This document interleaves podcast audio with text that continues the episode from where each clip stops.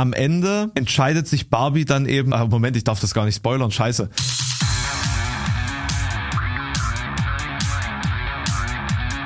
Zart wie Kruppstahl. Mit Mike und Alex. Hallo. Ja, hi. Wollte das von dir jetzt einen Code haben oder wie? Genau. So, ja. ich dachte eigentlich, ich hätte Warteraum eingegeben.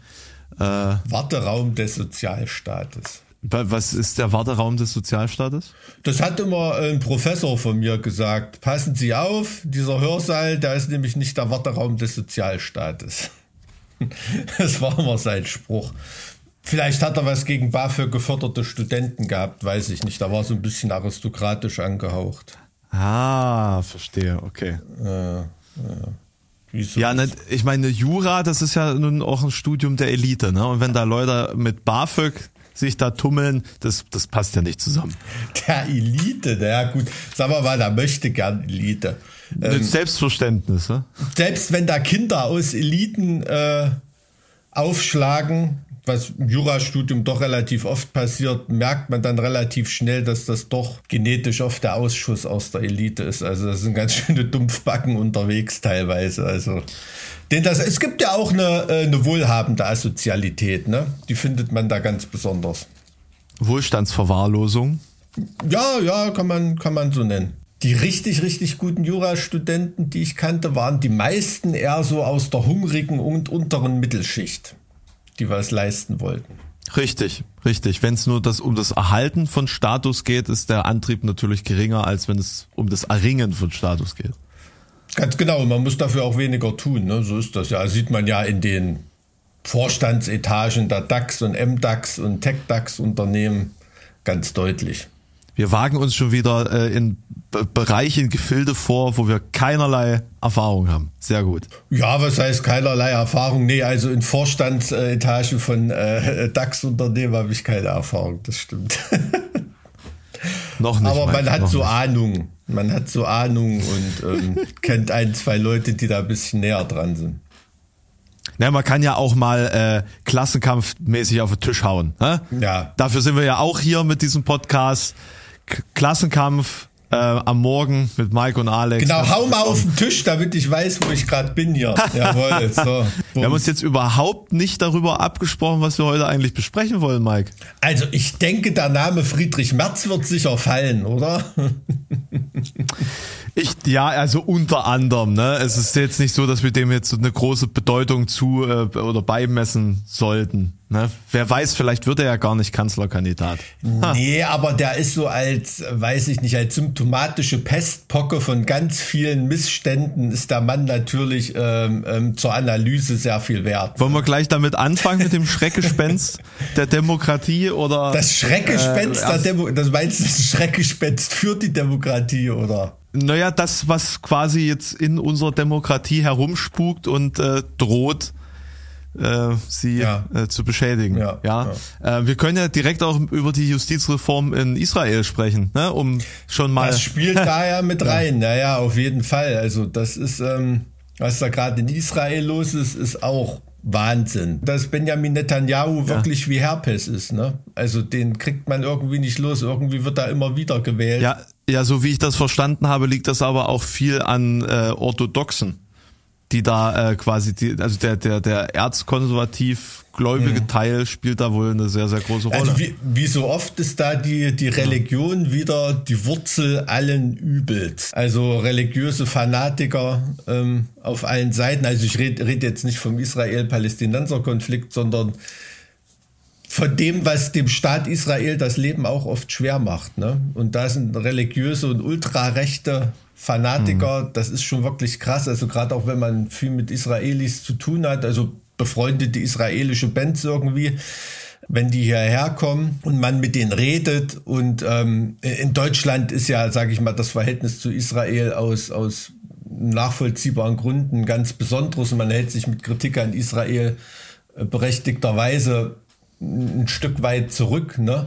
Und ähm, aber ich habe ganz oft erlebt, dass Leute aus der linken Szene in Israel, wenn die hierher in die linke Szene kommen und dann sagen die, boah, krass, also mit der Meinung, da wärt ihr in Israel auf der absolut rechten Seite. Das ist immer so ein, so ein, ähm, ja, so, so ein Mischmasch, was ich nicht so, nicht so richtig, äh, so richtig oh, das, zusammenbekomme. Das musst du mir jetzt aber erklären. Das, das verstehe ich jetzt gerade nicht. Mit auf, auf welche Meinung spielst du dann jetzt an? Also es gibt ja in, in der linken Szene so eine Reihe, eine Reihe von Dogmen. Ne? Also was die Verteidigung Israel, Israels angeht, ähm, die staatliche Integrität Israels, ähm, das Selbstverteidigungsrecht ah, Israels ja. und solche Sachen. Ja. Und das muss man natürlich alles anerkennen. Der Meinung bin ich ja auch. Aber gibt da auch natürlich bestimmte Abstufungen, was der Staat Israel können sollte, dürfte und was legitim ist und was nicht. Und in der Ansicht ähm, gibt es in der, sag ich mal, im politischen linken Spektrum in Deutschland Ansichten, die sieht ein linker Israeli eigentlich mhm. als rechts an, wenn er in Israel mhm. ist. Das ist so ein also Paradox. Also, was ja. quasi starker Nationalismus für Israelis wäre, ist von unserer mhm. linken Perspektive aus eben mit Nationalismus dann nichts zu tun, sondern eher mit dem Ideal der Unterstützung dieses. Genau, und ja, natürlich eben der Verpflichtung der Unterstützung Israels, ne, die ja, sich aus historischen während, Gründen herleitet, klar. Ja, während man, während man eben trotz allem vergisst, dass ja der Staat an und für sich nicht nur eine Idee ist, sondern auch das äh, Konstrukt, das da reale Politik macht. Und die reale Politik aktuell driftet ja laut Aussagen der Opposition jetzt ähm, beziehungsweise auch im Anbetracht dieser Justizreform hm. äh, in äh, diktatorische Richtung ab. Denn also, alles, also, also Israel hat ja wohl keine Verfassung und äh, alles, was die Regierung ähm, begrenzt, ist das oberste Gericht, das sagen kann, hier, so macht er das nicht. Und seit gestern darf das Gericht das jetzt nicht mehr, so wie ich das verstanden habe. Ja, ich bin mir nicht ganz sicher, ab wann das Gesetz gelten soll. Also ich glaube, ich habe irgendwie in Verfassungsgeschichte hatte ich mal gelernt. Also die haben schon an der Verfassung rumgewerkelt, aber irgendwie ist die nie so richtig zur Gültigkeit gekommen. Ich weiß nicht, ob da trotzdem immer mal jemand in die Regelung reinguckt, so als Ideal oder wonach sich das Verfassungsgericht in Israel richtet, wenn es keine Verfassung gibt. Also das wäre wär vielleicht mal interessant, das irgendwie, das irgendwie nachzuschlagen. Aber ähm, was da gerade in Israel vor sich geht, das ist natürlich die ja, die, die Schablone zur, zur Abschaffung einer Demokratie, ne? Also mit Tendenzen, wie man sie ja auch schon in Polen und in Ungarn und so weiter gesehen haben, also Staaten mit gültigen Verfassungen. Ähm, es ist interessant, auch im Hinblick auf Deutschland, ne? wenn man jetzt Angst vor Wahlsiegen der AfD hat, müsste man dann natürlich auch mal schauen, wie wehrhaft unser Grundgesetz da ist. Ne? Und das ist eigentlich immer das gleiche Schema, Israel ist mit der Besonderheit, dass sie keine gültige Verfassung haben, aber wenn du nach Polen und Ungarn schaust oder so, es wird erstmal alles das geändert, was man in äh, einfach gesetzlichem Wege regeln kann. Mhm. Ne? Also Regelungen zu bestimmten Gerichten, Regelungen zur Parteienfinanzierung, Sanktionen für Beamte. Das steht ja alles nicht in der Verfassung, sondern wird durch einfache Gesetze geregelt. Und dafür reicht in der Regel eine einfache Mehrheit in einem beschließenden Parlament, wohingegen du für eine Verfassungsänderung eine Zweidrittelmehrheit bräuchtest. Richtig, Und deshalb richtig. ist immer dieses Einfallstor, was an der Demokratie in, einen, in eine autokratische Richtung oder eine, wollen wir mal noch nicht von diktatorisch reden, ohne das verharmlosen zu wollen, aber in eine autokratische Richtung ähm, immer das Einfallstor, das Verfassungsgericht zu schwächen, ne? weil da natürlich dieser Twist der Gewaltenteilung, ähm, weil die dem Gesetzgeber als erstes und am effektivsten in den Arm fallen können. Ne? Und da ist immer das Gleiche, die Besetzung, die Wahl der Richter ähm, zu beeinflussen. Das ist durch einfaches Gesetzesrecht regelbar. Ungarn hat einen ganz, na nicht einen ganz schlauen, ist auch nicht neu, aber hat den, hat den besonderen Twist gemacht. Die haben einfach die Zahl der Verfassungsrichter erhöht per Gesetz und konnte natürlich dann die Fidesz-Partei ähm, eine bestimmte Anzahl von Richtern auf einmal nachnominieren, ohne dass da alte Richter abgewählt werden können und so und so die, mhm. die, die Mehrheiten im, äh, im Verfassungsgericht ändern. Also, und das sind Sachen, das ist in Deutschland auch nicht undenkbar. Ne? Also, wenn man jetzt auf Bundesebene äh, auf Bundesländerebene schaut, wir sind ja ein föderaler Staat, es gibt sogar Bundesländer, da ist nicht mal eine, eine, eine Zweidrittelmehrheit nötig, um bestimmte Sachen zur Richterwahl zu ändern. Das kann ne? doch also, nicht wahr sein. Ja, also das ist, das ist ganz wenigen Leuten bewusst, dass schon Alter. 2018, ich glaube 2018 äh, äh, gab es schon eine von der AfD nominierte Richterin in Baden-Württemberg, Verfassungsrichterin. Das wurde meines Erachtens nicht so an die große Glocke gegangen, zumindest habe ich davon nicht viel gehört. Nee, ich ähm, auch nicht, tatsächlich. Aber das ist schon, äh, das ist schon passiert. Ne? Also in den neuen Bundesländern ist da jeweils eine Zweidrittelmehrheit notwendig äh, für die Nominierung von Richtern jetzt, für den Prozess der Nominierung von Richtern. Mhm. Ähm, was es immer ein bisschen schwierig macht.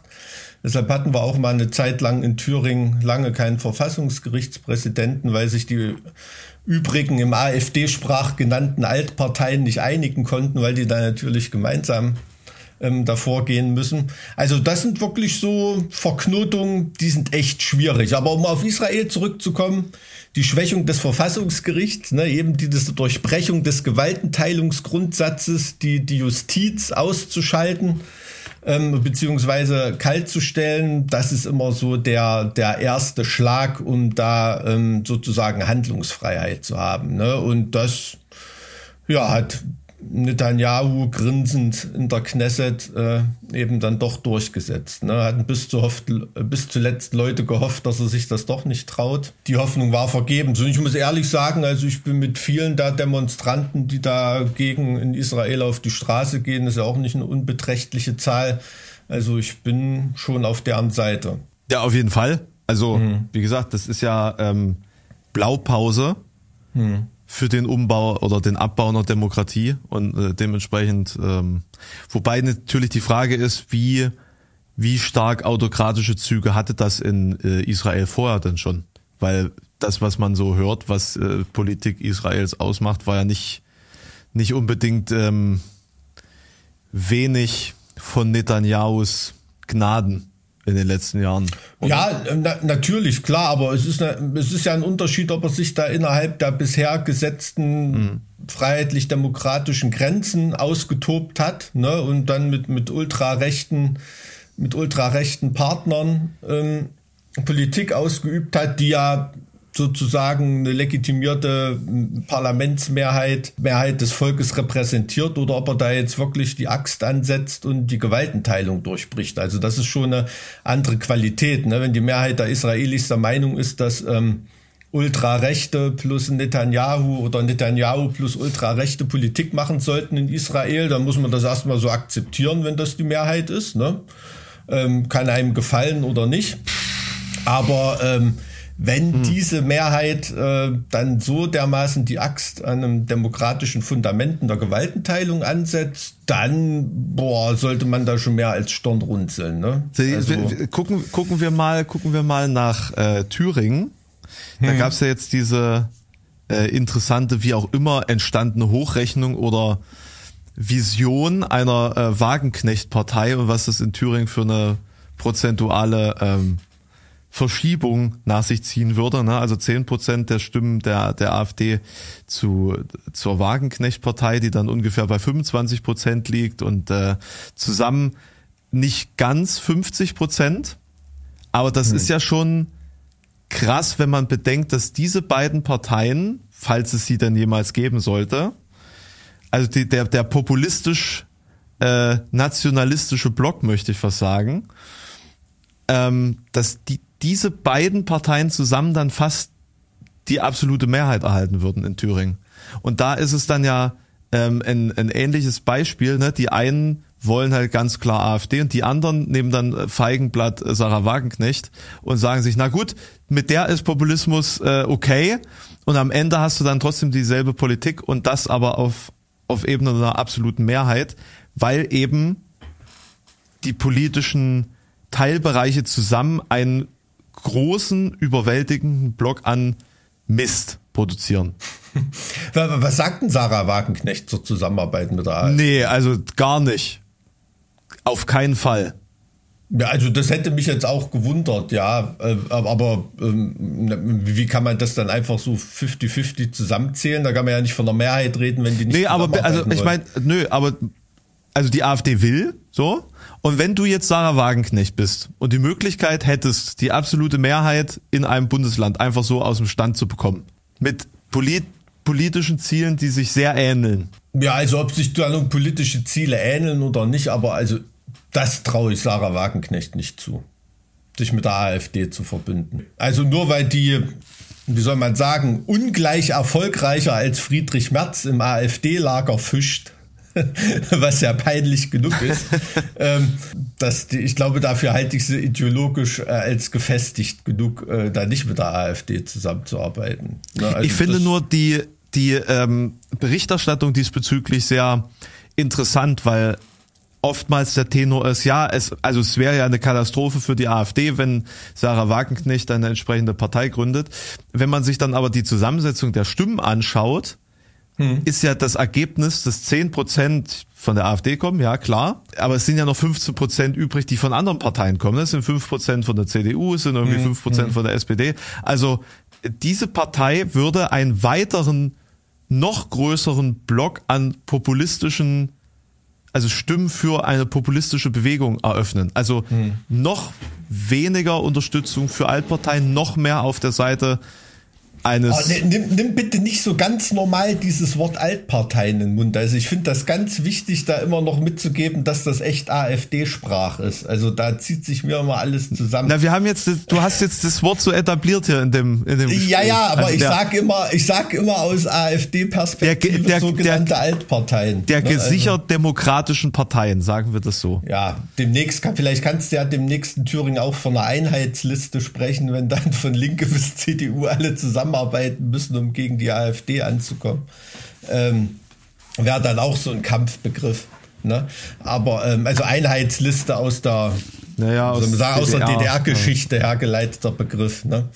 Ähm, ja, aber na, da zeigt sich halt so diese Sehnsucht des Deutschen nach populistischem Schwachsinn. Und ähm, scheinbar gibt es dann doch noch genug Leute, die dann lieber narzisstische Nazi in Thüringen lieber eine, wie, wie soll man das nennen, Intellekt, intellektuelle Amokläuferin, politische Amokläuferin äh, äh, wählen würden. Also es ist mir, es ist mir nach wie vor un unerklärlich, was mit Sarah Wagenknecht los ist. Also wie, wie die gerade durch die politische Landschaft poltert, mit was für Argumenten und Ansichten, das hätte ich äh, nie im Leben gedacht. Also, dass die so einen, so einen starken Willen zur Macht hat und dazu zu solchen Mitteln greift. Ne?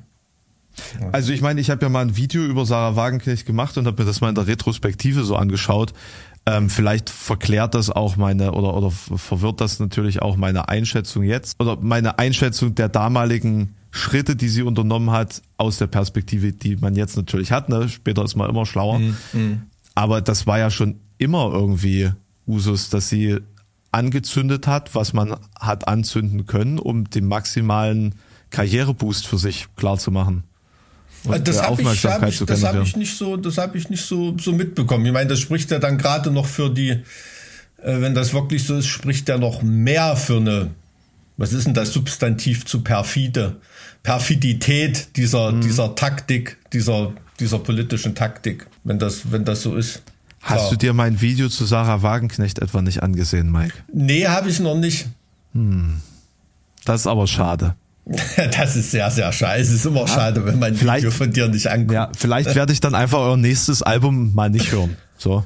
Ja, ich glaube, da verpasst du weniger als ich. Ist äh, auf, auf jeden Fall interessant, aber ich denke, ähm, das ist natürlich auch eine, eine sehr, sehr heischerische äh, Umfrage gewesen, ne, die da besonders tendenziell natürlich mit dem vorgefassten Ergebnis ins Rennen gegangen ist, da eine möglichst sensationelle äh, ja. Meldung draus zu machen, denke ich. Ja, ne? also, also das ich, wird also, man im Rahmen der Fragestellung schon schon so geleitet haben. Ne? Es, es ist auch tatsächlich so im Nachsatz wird dann gesagt, na ja, gut, das, ob man das jetzt so hundertprozentig ernst nehmen kann, hm, hm, hm. Fragezeichen. Aber man geht ja erstmal mit dieser Headline raus und mit dieser Tabelle, mit dieser hm. tabellarischen äh, oder dieser diesem Diagramm wo mhm. man dann sozusagen sieht, äh, Sarah Wagenknecht, die stärkste, stärkste Kraft in Thüringen. Ja, ist halt alles sehr fabuliert. Ähm, ich finde einfach nur den Gedankengang sehr, ich möchte mal sagen, interessant, wie sich das Wählerverhältnis diesbezüglich verändert hat durch diese hm. Einflüsse.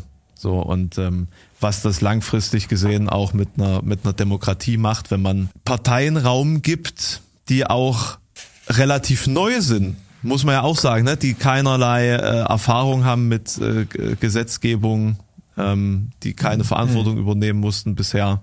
Mhm. Sarah Wagenknecht hat in ihrem ganzen Leben keine Verantwortung übernehmen müssen im Regierungskontext. Und, und wenn die jetzt aus, aus dem Stand in Thüringen beispielsweise 25 Prozent erringt und vielleicht durch irgendwelche Konstellationen teilnehmen muss am Gesetzgebungsprozess, also ich meine, klar, man unterschätzt dann immer den, die eigentliche Arbeit liegt ja auf den Schultern von Staatssekretären und so. Ja. ja. Aber es wirkt, wirkt nach außen, wirkt es auf jeden Fall erstmal irgendwie ein bisschen gruselig. Klar, also es ist, ich, ich finde ich finde dabei eher gruselig, dass die Leute, dass es für die keinen Unterschied zu machen scheint, ne? ob sie wirklich einen, einen knallharten Nazi wie Höcke ihre Stimme geben oder einer Linken, die fast in der Nähe vom Trotzkismus, Stalinismus äh, ideologisch unterwegs war. und, und wenn sie wollen, dass keine Ausländer reinkommen, können sie sowohl den Nazi als auch Sarah Wagenknecht wählen.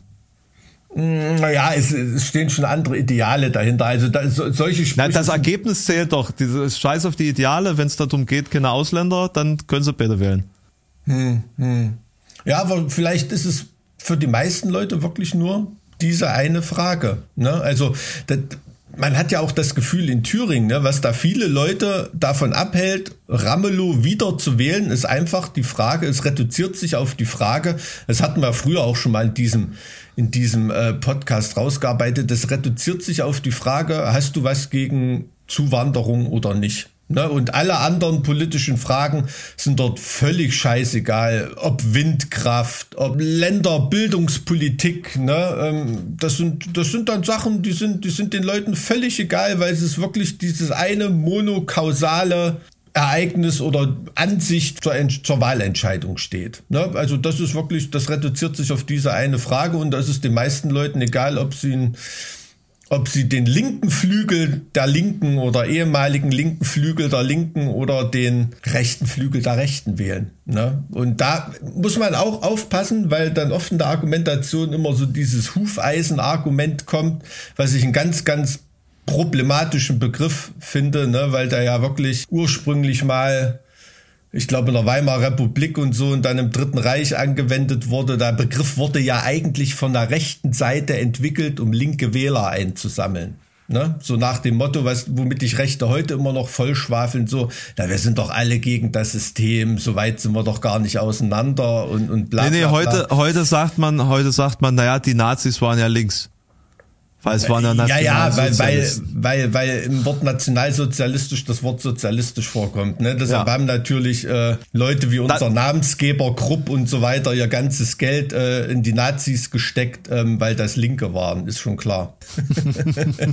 Dass die Großindustrie da linke Kräfte fördern wollten, ist ja völlig logisch.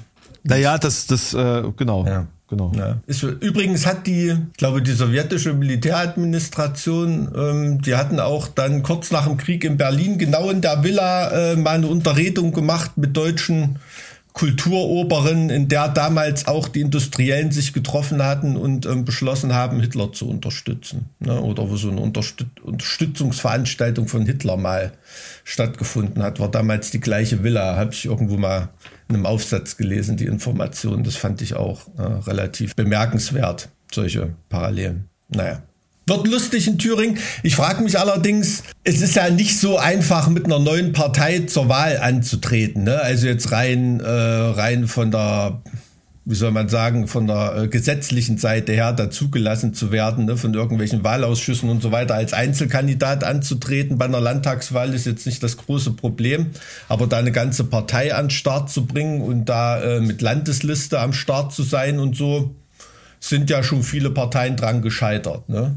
Ja, die AfD hat das ja auch nur an die, die AfD hat so. das ja auch nur an, äh, hinbekommen äh, initial, weil es da ja Geldflüsse gab aus dem Ausland und hm. äh, entsprechend Menschen, die sich drum gekümmert haben, dass dann Landesgruppen ähm, hm. Ortsgruppen entstanden sind. Gab's ja, ich, mir fällt der Name gerade nicht ein. Ich habe das Äh, vor, vor zwei Jahren habe ich das mal ganz äh, in Ruhe mhm. ausklamüsert. Da gab es ja so einen Typen, der quasi nichts anderes gemacht hat, als Ortsgruppen zu gründen.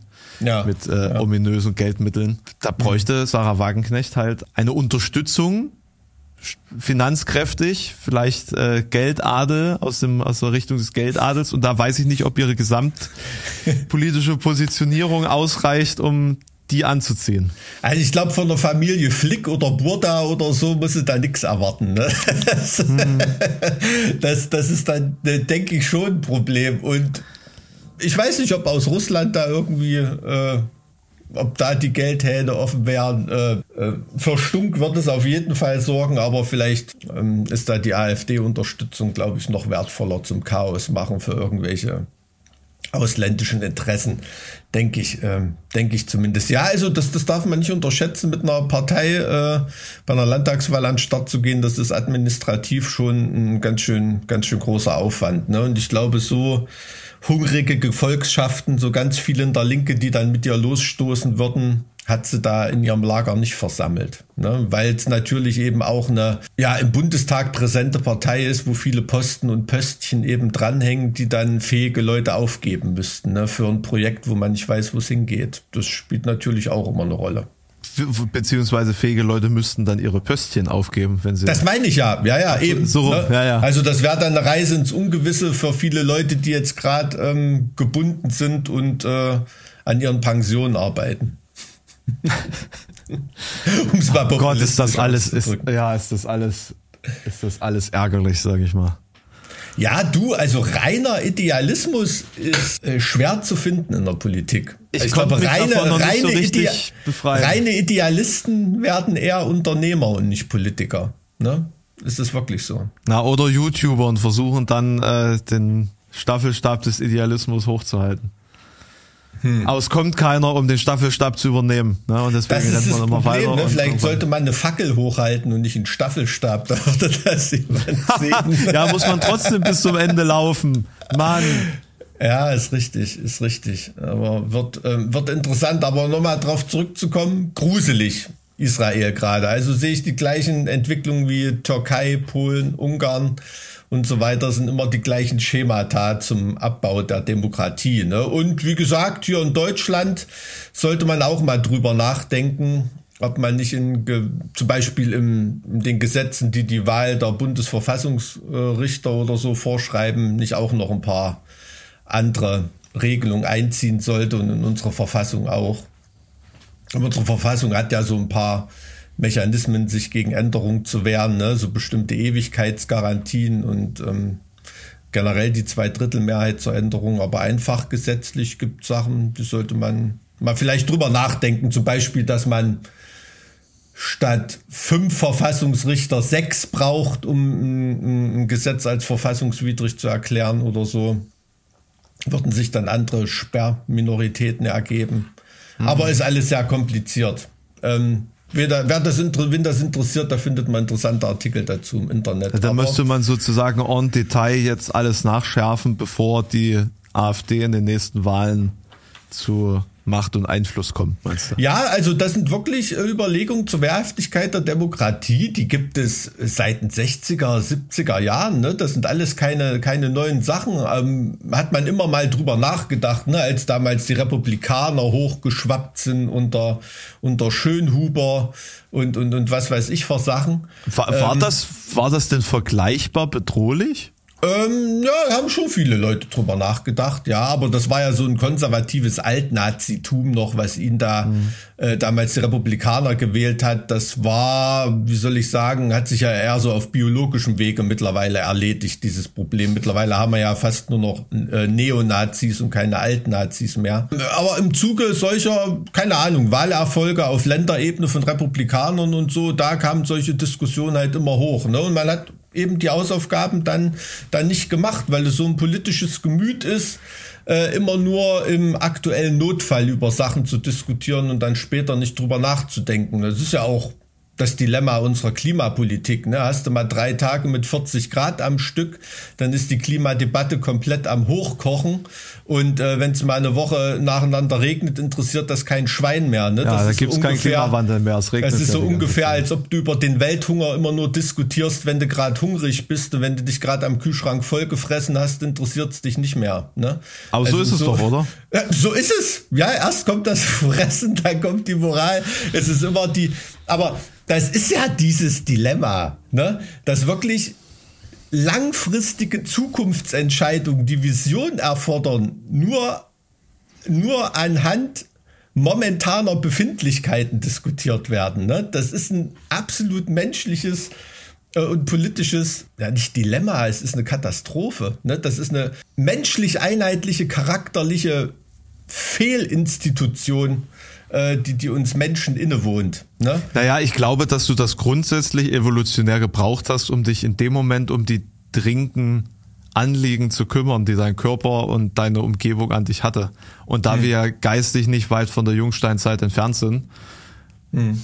wir haben uns einfach als, als Kreaturen zu schnell entwickelt und kommen einfach nicht mit der mit den Herausforderungen der modernen Welt äh, hinterher. Ne? Dass wir Staaten äh, gegründet haben und Systeme gegründet haben, in denen wir eben nicht von vom Fressen mhm. zu zum Fressen mhm. äh, planen müssen, sondern von einer abstrakten Situation in der aktuellen Gegenwart bis zu einer weiter noch abstrakteren Situation mhm. in 20 Jahren. So.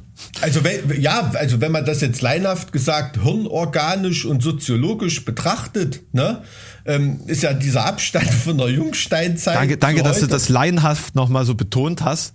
Danke. Ja, ja. Fahr, fahr fort. Ich meine, ich laienhaft. Ich weiß ja, nicht, ob ein Wort wie hirnorganisch da, da das ja. richtige, der richtige Ausdruck ist, aber ich denke, äh, man weiß, was ich meine, hat sich ja technische Entwicklung so beschleunigt, das ist wirklich, als ob wir gerade mit einem Auto äh, mit 600 kmh auf der Autobahn unterwegs sind, ne, mit, mit 145er Reifen und können das überhaupt nicht äh, unter Kontrolle halten oder irgendwie lenken. Aber wir haben so dermaßen technisch beschleunigt, dazu sind wir soziologisch und rein biologisch überhaupt nicht in der Lage, das zu erfassen, auf was für einem Weg, mit was für einer Geschwindigkeit wir uns gemacht haben. Ne? Das ist, ähm, ist fast ein bisschen beängstigend. Und deswegen müssen wir zwangsläufig irgendwann gegen eine Wand fahren. Der ja. große Filter. Der große Filter. Ja, ist eigentlich, ja. ist eigentlich die Wand, gegen die man fährt, wenn man zu schnell beschleunigt hat.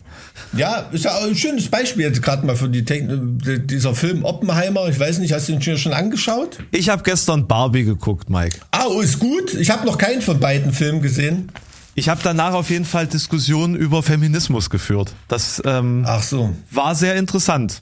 Es, äh, es kommt auch nicht so ganz eindeutig rüber, was der Film am Ende eigentlich ausdrücken will. Mit, mit wem hast du Diskussionen über Feminismus geführt? Mit drei anderen bärtigen Typen?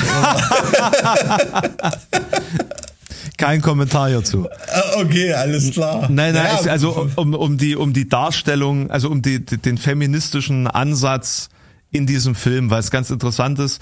Ähm, man fängt eben an, selbstironisch zu sagen, Mattel ähm, hat quasi ne, oder de definiert das so, dass Barbie ja eigentlich ein feministisches ähm, Ideal verkörpert, weil Barbie ja alles sein kann und alles mhm. möglich macht und weil Barbie das sein kann, kann es jeder andere auch oder jeder andere auch sein. So, was mhm. natürlich mit der Realität, äh, weiß ich nicht, ob das ähm, kongruent ist. Am Ende entscheidet sich Barbie dann eben, ah, Moment, ich darf das gar nicht spoilern, scheiße. Auf jeden Fall ist am Ende nicht klar. Also es ist am Ende nicht klar, was der Film sagen will. Außer ihr, ihr könnt in Ruhe wieder Barbies kaufen, weil es nämlich voll feministisch. So, also das, das wird damit auf jeden Fall erzeugt. Ich glaube, das ist sogar der, der, der Grund, warum dieser Film existiert. Hm. Äh, um, um äh, Barbie als Symbol irgendwie reinzuwaschen. Meine hm. Interpretation. Aber es hat halt sehr viele auch gesellschaftliche Ebenen, die durchaus Raum für Diskussionen lassen und äh, das war ganz interessant. Ich weiß nicht, wie ich jetzt darauf gekommen bin. Ich glaube, das ist auch aber, aber, das Erfolgskonzept dieses Filmes im, im, im Vornherein, dass es wirklich als Projektionsfläche für alle Befindlichkeiten herhalten kann und in alle Richtungen interpretierbar ist. Ne? Also das funktioniert für, für Leute, die sich äh, Margot Robbie in verschiedenen Miniröcken angucken wollen, bis zur Hardcore-Feministin, die da sonst irgendwas ähm, hineininterpretieren will. Deswegen verstehe ich das schon. Ich glaube, also diese, wie ist so diese quietschbunte Farbgebung des Filmes, hat man danach nicht irgendwie ein Flimmern vor, vor den Augen, wenn man wieder in die, in die graue Hallenser Wirklichkeit entlassen wird. Also da passt vermutlich Oppenheimer tatsächlich besser. Ja, ja. Äh, vor oder nach der Explosion? Also wenn man durch die Hallische Innenstadt läuft, durch den durch den, das Absterben der Innenstädte, ja, das ist ja natürlich auch in Halle, mhm. ähm, geht das voran, sieht das schon so aus, als ob da schon mal so ein kataklystischer Wind durch ja. die Straße gefegt ist. So, so ja. Neutronenbombe, ne? Nix, ja. nix, äh, nix zerstört, aber alles tot gemacht. Ja, ja, das glaube ich. Nee, also ich äh, werde mir beide Filme gern angucken. Also ich bin da an den Interpretationsmöglichkeiten interessiert, aber Margot Robbie im Minirock werde ich auch nicht weggucken. Also ich, ich, ich mag, mag, die sehr, ist eine, ist eine coole Schauspielerin. Ich auch, ich eine auch. Sehr schöne Frau und vor allem auch mal äh, die erste Margot in meinem Leben seit Margot Honecker, die, die, die diesen eigentlich schönen Namen wieder mit was Positivem besetzt. Also von daher finde ich das gut. Nein, also ich, ich finde eben auch sehr gut, äh, weiß jetzt natürlich nicht, ob man das auf die Person an sich übertragen kann, aber sie spielt halt auch immer Rollen, die mehrere Ebenen haben. Und das ähm, hm. Hm. ist sehr, also sie ist da sehr wandlungsfähig. Wie, also ich habe nur in den, in den Trailern und Teasern dieser Ken-Typ, also da, da, da kommt da wirklich so strunzhohl rüber. Ich finde den, äh, also die schauspielerische Leistung von dem Typen finde ich echt super. Also schon, schon allein in den Trailern, wie der das. Es ist, es ist fantastisch. Der Humor ist auch so ja. dämlich. Ich liebe es. Also okay, es gibt cool. wirklich ein paar richtig gute Momente und es gibt sogar äh, auch eine äh, Musikperformance, es gibt Krieg, es gibt alles. Oh, okay, na bin ich gespannt. Ähm, bei dem ganzen fällt Indiana Jones ein bisschen hinten runter irgendwie. Zu Recht, ja. Ich hoffe, das war der letzte, den sie gemacht haben. Ich glaube, es war der letzte, aber ich bin großer, großer, großer Indiana Jones Fan. Hast also du den hat, neuen Film gesehen? Nee, habe ich noch, auch noch nicht. Ich habe mir aber das Dann letzte Lego Set nicht. gekauft. Mach's nicht.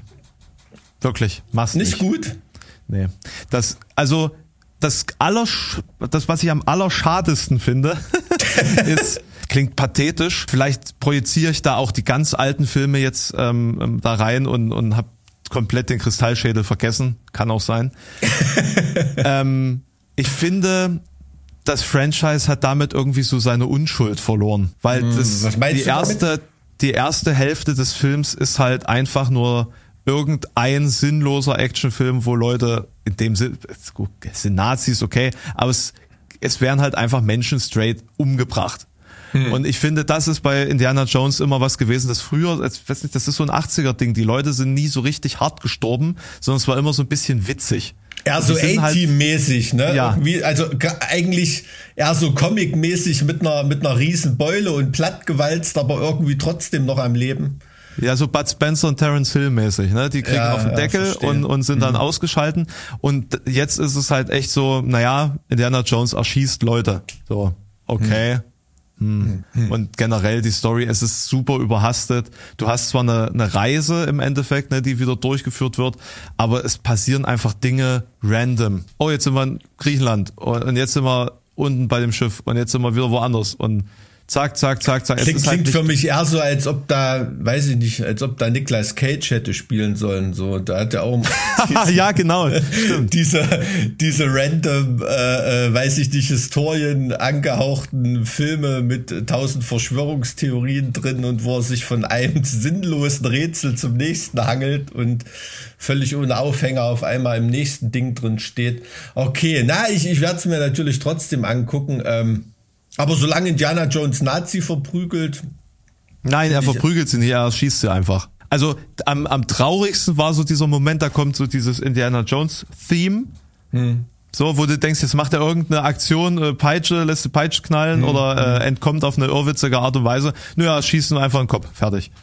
Wow, wow, cool, wow, ja, danke, danke dafür. Also es ist wirklich, Nee. Hat ihn nicht mal mit einer Grabungshacke erschlagen oder so. Hm. Bin gespannt, vielleicht gefällt er mir ja jetzt doch besser nach dem, nach dem Rant.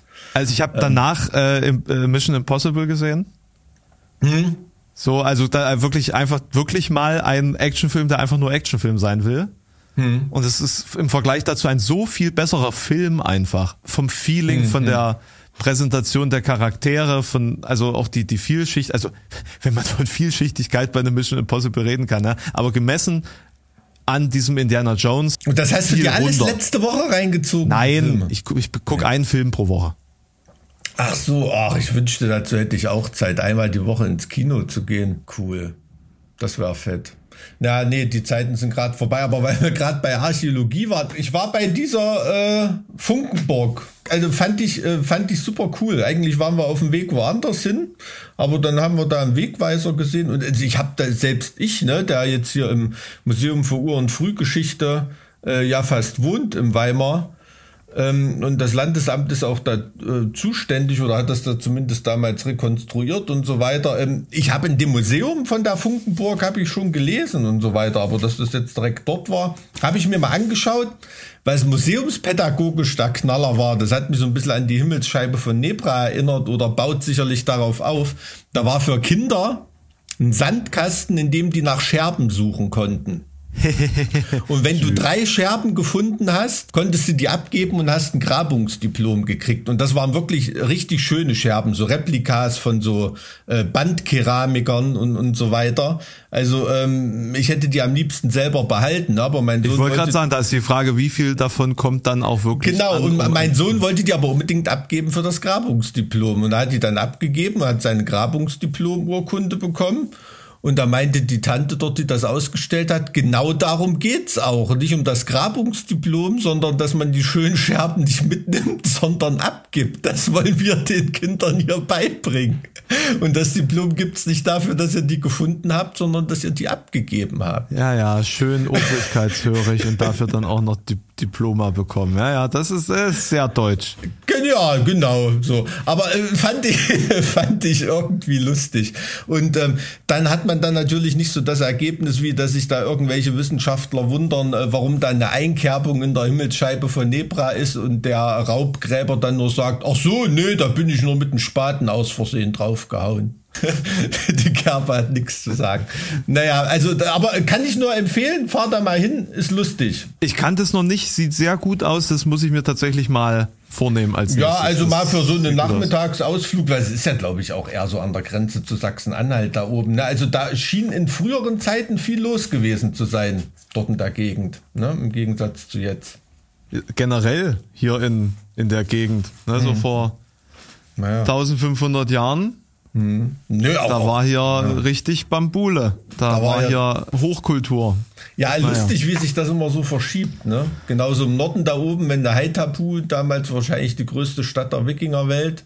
Mhm, ähm, so als Handelsdreh. Jetzt ist ne? Schleswig ne? auch eher, äh, eher beschaulich da oben die Ecke. Ne? Naja, wobei es ist ja bald wieder Wacken, ne? das stimmt. Ach ja, übrigens. Da kommen auch ganz viele Wikinger hin. da, da machen wir einen Podcast auf Wacken, oder? Na, auf jeden Fall. Das ist schon geplant. Das habe ich mit Ali schon besprochen. Cool, aber da müssen wir den Leuten verklickern, da kommt der dann nicht an einem Donnerstag raus. Ne? Das war ein kleines bisschen später dann, oder? Wann?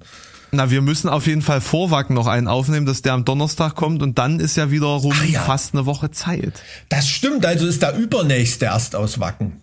Ja. Na, alles klar, cool. Da sind wir, ich glaube, an dem Dienstag, wenn wir den Podcast machen, da grüße ich dich aus dem schönen Bregenz. Aus Bregenz, aus Österreich. Ja, da sind wir auf dem Poolbar Festival in, in Feldkirch, das ist in der Nähe von Bregenz. Und ähm, da startet unsere August-Tour. Ja, ganz genau. Also kann ich ja. auch ein bisschen Werbung machen, wer rumkommen will.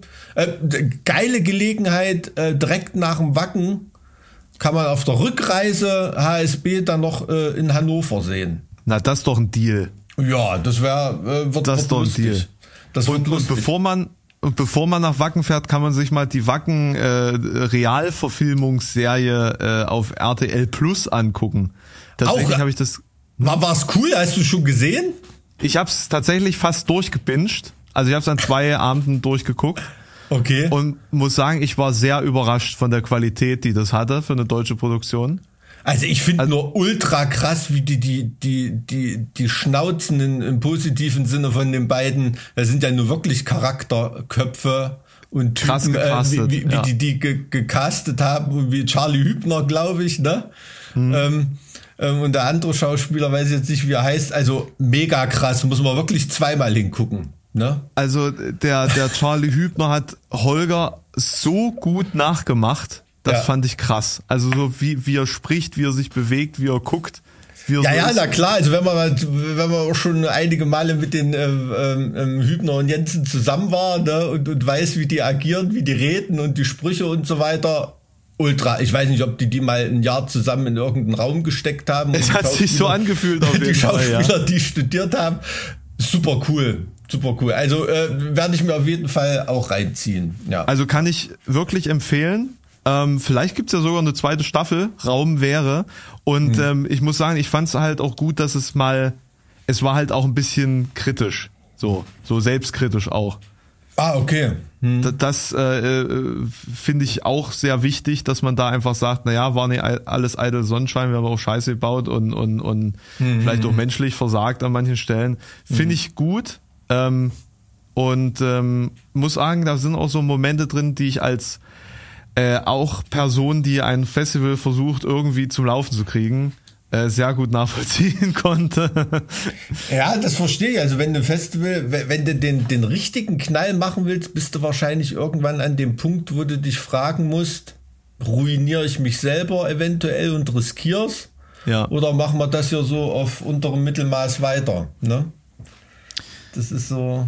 Ja, das ist, wahrscheinlich steht man da als Unternehmer immer, als Festivalunternehmer immer so an der Schwelle. Wobei das natürlich kein, wie soll man sagen, kein Hightech-Unternehmen der New Economy ist, sondern bei so einem Festivalunternehmen, da lauern, glaube ich, noch Fallstricke, mit denen die normale Wirtschaft äh, nicht so sehr zu kämpfen hat. Ne? Das ist der, das ist halt der Punkt, ne? Und äh, gra- gra- klar, gerade beim beim Buchen von Festivals ist es halt mittlerweile einfach äh, der größte Kostenpunkt ist halt der Headliner, also der absolut größte Kostenpunkt im Vergleich zu allem anderen. Ne? Ähm, Und ähm, ich hatte da mal mit mit ähm, mit einem vom vom Full Force beispielsweise gesprochen, der meinte so, naja, zwei Drittel des gesamten Bandbookings gehen auf die Headliner. So. Ja, ja, natürlich, klar. Ja, und, und wem, wem sage ich das? Ihr seid ja auch Headliner. Ihr, ihr wisst ja, wie ihr die ganze Branche kaputt macht mit euren Preisen. Boah, meinst du? Also die Festivals, wo wir spielen, die laufen eigentlich ganz gut. Ja, na, weil die Festivals, die sich euch leisten können, die, die haben es ja sowieso schon geschafft. deshalb, deshalb ergibt das auch absolut Sinn, dass man diesen Kostenpunkt eigentlich als Investitionssumme nimmt und als Band sein eigenes Festival macht. Ne? Ähm, weil du da quasi den größten Kostenpunkt ähm, nicht ausgeben musst. Ne? Du ziehst erstmal die Leute selber und kannst die kritische Masse selber äh, herstellen, ne, um, um das Festival irgendwie hochzuschießen. Also das hat ja von, was weiß ich, von, von Kraftclub über Broilers bis äh, Tote Hosen, Zappaton, was weiß ich. Also die, die, diese Denkweise ist ja irgendwie nicht neu. Also das hat auf jeden Fall, ist einer der Gründe, warum so viele ähm, Bands mit Headliner-Status jetzt ihre eigenen Open Airs veranstalten. Ne? Und da entstehen natürlich auch Synergien wie Leipzig Festwiese zum Beispiel oder so, wo da eine Bühne auch mal eine Woche stehen gelassen wird oder in Erfurt auf dem Domplatz und ähm, dann spielt am einen Tag eben Broilers und am anderen Tag Clouseau oder sonst wer.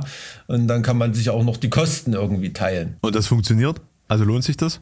Äh, es scheint sich zu lohnen, ja. Also als ich mit Sammy das letzte Mal geredet habe, hat er auf jeden Fall gute Laune gehabt. ähm, scheint für viele Bands äh, ganz gut zu funktionieren, ja. Und es ist natürlich ähm, dann für Bands noch besonders attraktiv, wenn du die Getränkeversorgung dann natürlich in deiner eigenen Hand hast. Ne? Ähm, also da holst du das Geld, was dir dann irgendein anderer Veranstalter nicht in den Hintern gesteckt hat, worauf du verzichtest hast, indem du dein eigenes Festival machst, das holst du dann natürlich ganz schnell wieder rein. Ne? Ja, das ist natürlich eine interessante Entwicklung, die man da mal beobachten kann. Naja, auf jeden Fall. Also das erste Mal, dass ich das mitbekommen habe, so eine Denke war, glaube ich, ACDC, die das im größeren Rahmen gemacht haben. Die hatten ja mal vor, was weiß ich, 10, 15 Jahren Festival sommerlang gar nicht Festivals gespielt, sondern waren mit ihrer eigenen Riesenbühne unterwegs. Ähm, ein, zwei Festivals haben sie irgendwie gespielt. Ich kann mich ans Download Festival in England erinnern, wo ACDC ihre eigene Bühne auf einem Festival mit Festivalbühnen aufgebaut haben und so diese ACDC Bühne doppelt so groß neben dem Hauptbühnen vom Festival stand. Also das war schon äh, eine fette Ansage, ne? so von der Größe einer Band. Also, aber klar, eine Band. Ja, Blind Guardian allein, hatte doch auch mal ein Festival. Ja, ja, kann sein. Aber jetzt zum Beispiel auch ein Maiden oder so, ne? Die Shows, die die jetzt spielen. Klar spielen die ein paar Festivals dazwischen, aber das, die haben das sind natürlich Festivalausmaße, die eigenen Shows, die die spielen. Klar, also bei, bei solchen Welt, Weltbands ist das natürlich klar, dass äh, irgendwelche lokalen Veranstalter oder, oder nationalen Veranstalter so eine Größe gar nicht erreichen können. Nee, aber kann natürlich auch für kleinere Bands Sinn ergeben. Ne? Also wenn du 1000, 2000 Leute ziehst als Band. Wollt ihr jetzt ein Heaven Shall Burn Festival machen oder was? Ich denke nicht. Nee. Ich denke nicht. Also das, boah, ich glaube, da haben wir jetzt, wir müssen ja unsere zeitlichen Ressourcen immer so ein bisschen aufteilen, weil wir ja eigentlich eine Hobbyband sind. Und dir dann noch ein Festival an den Arsch zu hängen. Ja, also falls ihr ein Festival veranstalten wollt, wisst ihr ja, wen ihr anrufen könnt. Ich Ey, vielleicht machen wir es ja back-to-back -back auf der Niederburg. Da kannst du deinen Kram gleich stehen lassen. Ach, nee, nee nicht auf der Niederburg, das machen wir woanders. nee, es ist halt, ähm, nee, wir, wir, haben da nicht so dran rum überlegt irgendwie, weil es ist schon auch echt bequem, wenn du irgendwie nur Geld überwiesen bekommst und tust mit deiner normalen Show auf dem Festival aufschlagen. Das ist schon auch. Ich cool. denke, man, ja? man unterschätzt das nämlich, was da alles an was für ein Rattenschwanz da hinten dran hängt. Ja, ja, total. Deshalb, äh, es geht ja so die Tendenz hin, wie ich es gerade geschildert habe, dass ich im Prinzip, also eigentlich müsste man, hoffentlich gebe ich da jetzt nicht eine Geschäftsidee preis, aber das ist, funktioniert ja im Prinzip schon so, dass man eigentlich nicht alleine, also dass man ein Festival veranstaltet ohne Booking nämlich nur einen Platz aufstellt, in dem man Bands die Infrastruktur eines Festivals bietet, ohne sich ums Booking zu kümmern. Also quasi ein Clubbetreiber. Eine Art Festival-Franchise.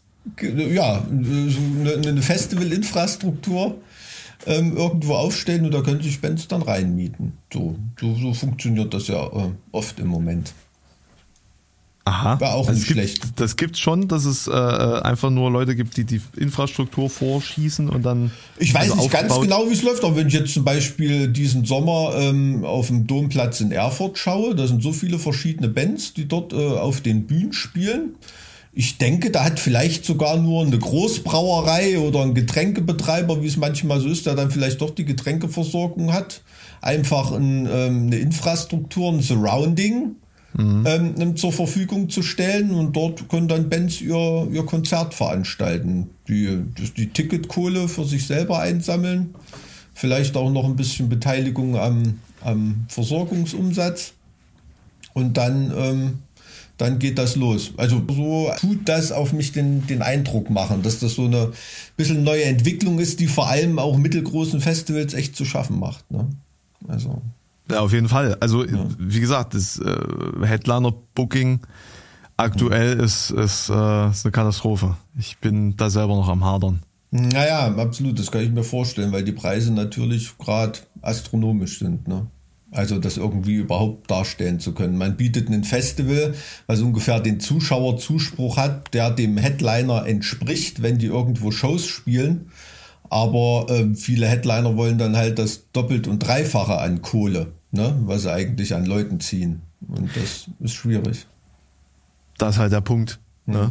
Das ist ja. halt der Punkt. Und wenn du ja. quasi ein, ein Abendticket für den Preis dieses Headliners sowieso auf dieses Ticket draufrechnen musst, also dieser Anteil hm. des Headliners ist ja schon wirklich eins zu eins dieses Ticketpreises. Hm. Wie erklärst du es den Leuten dann? Naja, gut, äh, äh, ich soll jetzt die Person XY mit dem Headliner ziehen. Die Person XY könnte aber auch einfach zu der, zu der eigenen Show gehen ja. und bezahlt am Ende weniger. Hm. Und zwar deutlich. Hm. Hm.